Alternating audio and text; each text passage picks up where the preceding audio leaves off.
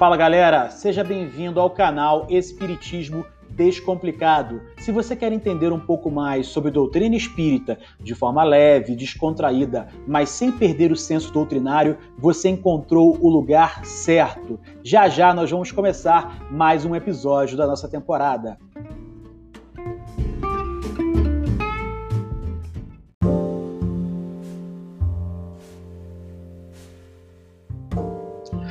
Fala aí galera, boa tarde. A gente está começando aqui mais um episódio de Espiritismo Descomplicado. E há muito tempo eu estava querendo falar com vocês sobre um tema que me intriga já há muito tempo e na verdade é uma questão mais conceitual que eu queria definir. Né? Eu sou espírita desde que eu nasci, né? Frequentava o centro espírita desde que eu estava na barriga da minha mãe, ela já ia nas sessões públicas e eu acompanhava ela. E eu sempre me apresentei para as pessoas quando me perguntavam sobre minha religião, como espírita, naturalmente.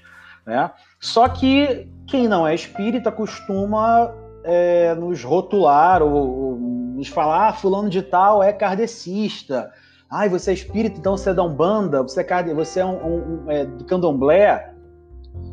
Mas cabe ressaltar que são religiões distintas, né? Não, não, há preconceito nenhum aqui na minha análise, né? Assim, não teria nenhum problema em ser um bandista ou ser do candomblé, mas são religiões diferentes.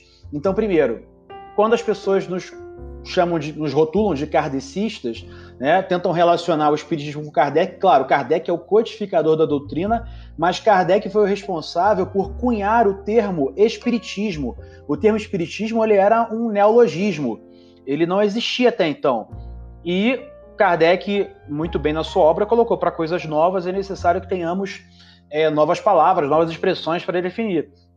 E aí foram, foi criada a expressão, a palavra espiritismo. Né? Mas muitas pessoas relacionam kardecismo, o fato de Kardec ter sido o codificador, a espiritismo. Né? Então, nós não somos kardecistas, nós somos espíritas. Umbanda e candomblé são outras religiões que não espiritismo.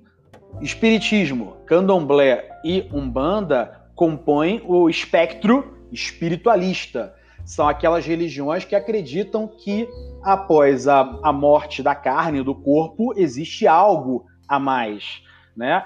Mas cada uma dessas religiões tem aspectos diferentes, interpretações diferentes, ou princípios ou pilares da, diferentes em cada doutrina. Então eu queria deixar essa, esse esclarecimento, digamos assim. Espiritismo é uma coisa, se refere à religião que foi codificada por Allan Kardec em meados do século XIX.